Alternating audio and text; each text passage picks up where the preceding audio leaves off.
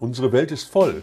Voll mit Propaganda, mit Gutmenschen, Lügenpresse, Lückenpresse, Verschwörungstheorien und Verschwörungspraktikern. Die da oben, dieses eine Prozent, das die Welt beherrscht, die Konzerne, die diese Erdkugel und mehr plündern, der mündige Bürger, der das alles geschehen lässt. WHO, eine gekaufte Lobbytruppe, die EU, eine NATO-Filiale, Friday for Future oder Covid-19, eine gesteuerte Kampagne. Wie viele Herrscher sind in den 1% und wie mündig ist der Bürger? Ist Demokratie mehr Last als Lust oder vielleicht doch die Rettung? Der Blick aus einer anderen Richtung. Paul Pawlowski, der Podcast. Querdenker zu Wirtschaft, Politik und Soziales.